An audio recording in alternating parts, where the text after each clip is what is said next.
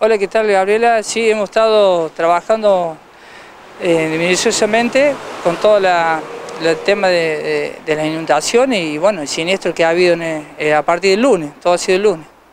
Bien, contanos, desde el momento que reciben los llamados, ¿cuál es el protocolo que van efectuando, por supuesto, en la medida de, las posibilidades? El protocolo nuestro es cuando nosotros recibimos, tenemos dos teléfonos de, guardia que están activos continuamente día y noche y después tenemos los, teléfonos personales, eh, recibimos la llamada de 2 y, 20 y 30 de la mañana de la policía. La policía es lo que nos da aviso a nosotros para salir a distintos siniestros. ¿En qué lugares de nuestra localidad han sido evacuadas estas familias? Eh, esta familia ha sido evacuada ahí de la parte del lado sur de nuestra localidad del pueblo, en la, calle 24 de septiembre. Ahí hemos tenido las personas que hemos tenido que evacuar, las tres familias.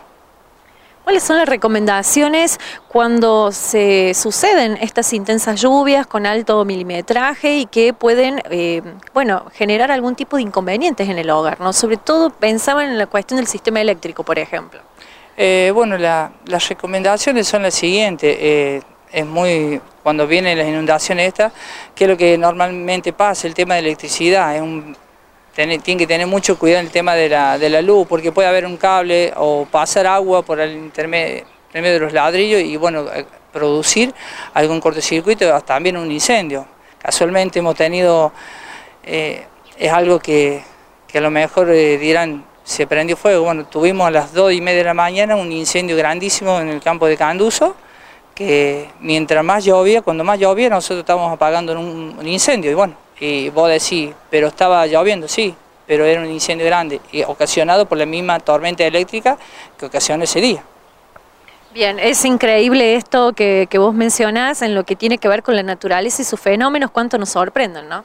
Sí, mira, ese día nosotros salimos y, viene una anécdota, eh, vamos a decir, parecíamos Jimán, porque la cantidad de rayos que caía y quedaba el blanco el cielo y bueno, realmente alguna cosa de la naturaleza es sorprendente. Bien, por otra parte, Edgardo, estamos en época de vacaciones, las familias se ausentan del hogar durante varios días. ¿Cuáles son las recomendaciones para evitar algún tipo de incendio, algún tipo de este, bueno, suceso que luego se tengan que lamentar o que tenga que recurrir a la acción de ustedes? Y fundamentalmente, bueno, que cierren el tema de, las canillas de gas, la jarrafa, eh, y el tema de electricidad o dejarle la llave a alguien, a una persona que conozca muy de confianza que prende y apague las luces, porque a veces dejan, la gente deja las luces prendidas de adentro y de afuera y eso lleva un calentamiento en el hogar que produce una explosión y entonces ahí empieza a haber un, incendio que nosotros no tenemos acceso a entrar y, tenemos que llamar a la policía para que contacte que, que podamos entrar. ¿eh? Por otra parte, en esto que bien decías en cuanto a las familias evacuadas, eh, por allí hay conocimiento de las mismas, eh, cómo actuar en esos casos en una, en una primera, eh, en un primer momento.